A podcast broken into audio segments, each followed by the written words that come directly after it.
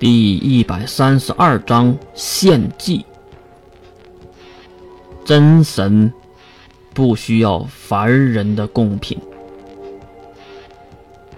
随着巨大的震动和猛烈的爆炸声音，月是跟着摇晃的地面晃了几下，才站稳脚步。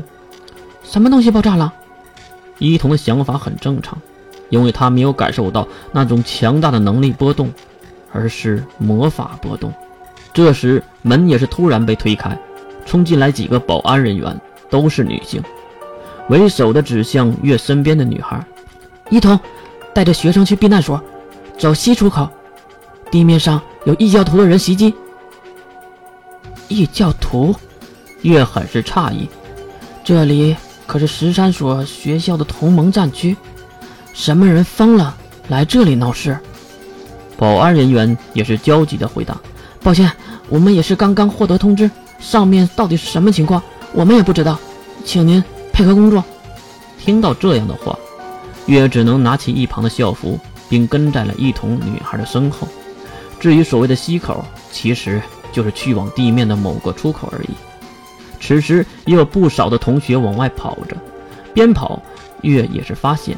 和他们一起奔跑的几乎都是穿着相同战斗服的同学们，如果没有猜错，就是等待今天比赛项目的参赛者吧。大家跟上，出了西口，眼前也是看到了阳光，可是阳光也被部分的灰尘遮挡。那个是什么？一位穿着同样战斗服的女同学指向了远处，那边有一个巨大的怪物漂浮在空中，并释放了强烈的冲击波。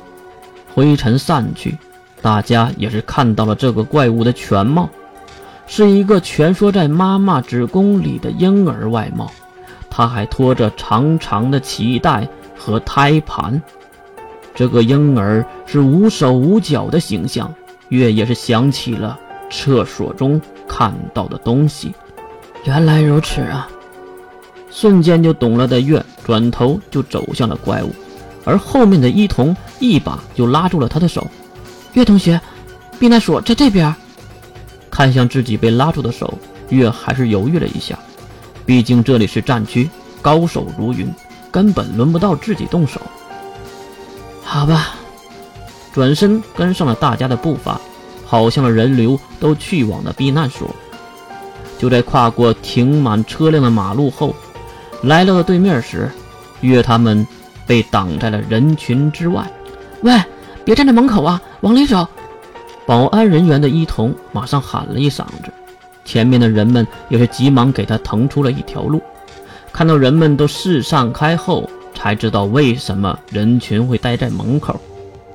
避难所的门口站着一个女孩，她穿着白色的连衣裙，脸色惨淡，身上除了这件连衣裙外，就算是鞋子都没有穿，光着脚。踩在一滩血迹之上，这血并不是别人的，因为他的身边没有其他人。开枪他的大腿，应该可以确认是他身上留下来的。走上前的月也是观察一下，然后回头又看向那远处巨大的婴儿怪物。是你？这话让女人有了动静，她抬起头。从及腰的黑发中露出了凶狠的目光。是我，但是不只是我。女孩刚刚说完，远处又是一声巨大的爆破之音，灰尘中再次浮起一个巨大的婴儿怪物。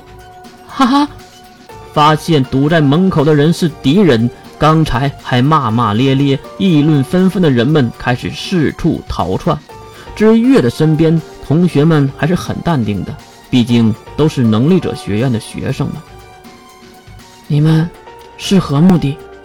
月刚刚问出口，就被一旁的一童拉住了手，直接开始往反方向逃跑。干嘛你？没懂这个情况，其他同学已经跟着跑了起来。当然跑啊！这些事情交给我们的前辈吧。边说还指向了已经和怪物们交战的保安人员们。